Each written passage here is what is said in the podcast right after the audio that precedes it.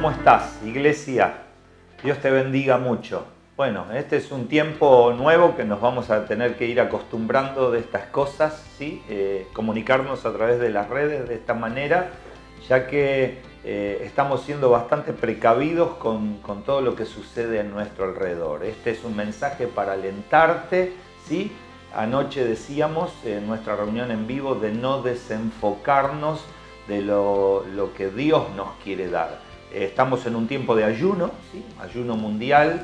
Como iglesia estamos en este tiempo de 40 días de ayuno, por eso todos aquellos que están en este plan de ayuno les alentamos a que lo sigan haciendo. Hoy tengo una palabra para darte que eh, ya estuvo circulando eh, por los grupos de WhatsApp, pero hay un pasaje maravilloso de Isaías 26:20 que Dios le dice a su pueblo algo que parece como que nos estaría hablando hoy día. La palabra de Dios dice así, vete a tu casa, pueblo mío, atranca las puertas, fíjese lo que dice, escóndete un poquito hasta que la ira del Señor haya pasado.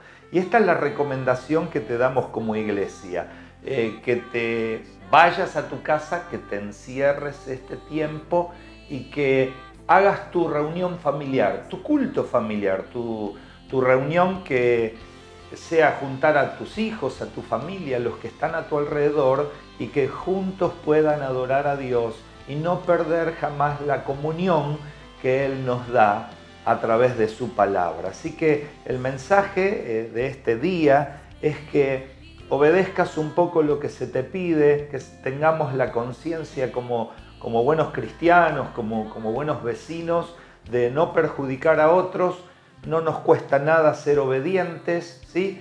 Y a través de estos medios nos vamos a estar comunicando todos estos días que, eh, que tengamos hasta que Dios nos dé la victoria final a través del poder de la oración. No dejes de orar, no dejes de buscar a Dios y no dejes de comunicarte con nosotros por estas vías, ¿sí? Dios te bendiga mucho.